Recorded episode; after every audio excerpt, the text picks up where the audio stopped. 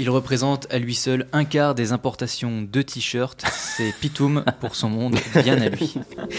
Je mets les pieds où je veux, Little John. Et c'est souvent dans la gueule.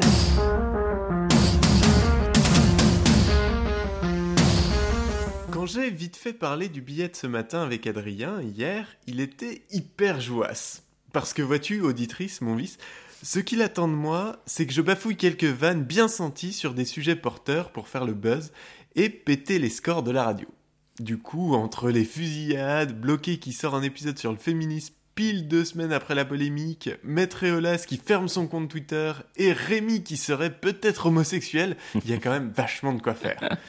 Oui, alors moi non plus, je sais pas du tout qui c'est, Rémi, mais Twitter avait l'air tout affolé à cette nouvelle. hein. Je sais pas, c'est peut-être un militant de la manif pour tous qui a une révélation après une apparition de Jésus, le beau Mexicain qui s'occupe de tondre la pelouse chez lui et qui lui a fait sauter l'auréole à coups de cierge brûlant pour la toute première fois.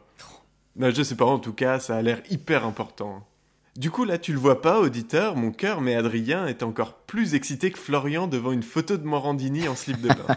Et moi, ben, j'ai décidé de vous parler de l'aide au développement.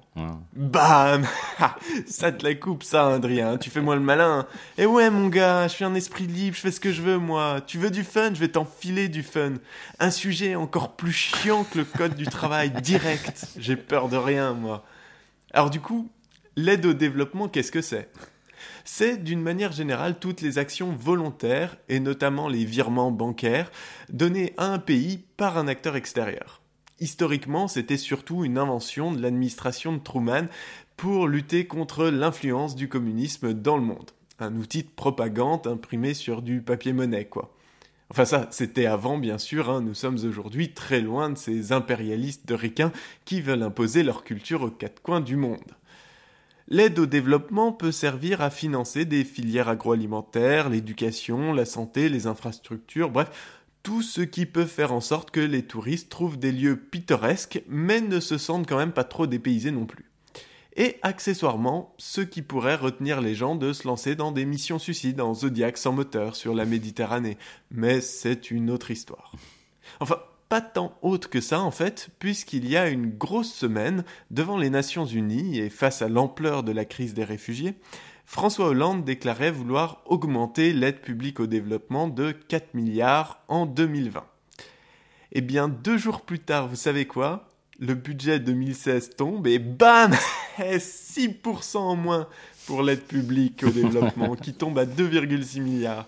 Il est comme moi, François. C'est un esprit libre, il s'en bat la cravate de l'ONU, rien à péter des engagements. Cinq années de baisse pour l'aide au développement, bam, tu sais quoi?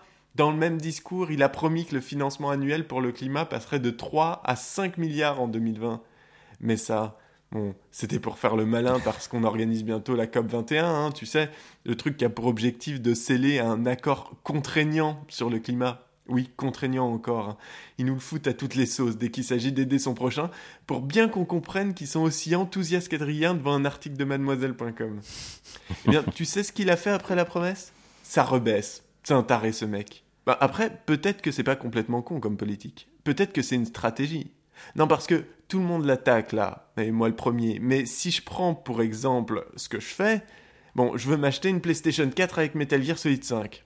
Eh ben j'économise un peu tous les mois en achetant moins de jeux, pour en acheter un plus gros dans 4 mois. Et tous les économistes vous diront que c'est beaucoup plus malin que d'aller taper dans mon crédit revolving. Après, il est vrai que le fait que j'achète pas la PS3 tout de suite ne va ni la faire venir se suicider sur un radeau, ni s'enrôler du côté de Daesh, ni mourir de faim ou du sida. hein. Du coup, la comparaison s'arrête là, c'est vrai.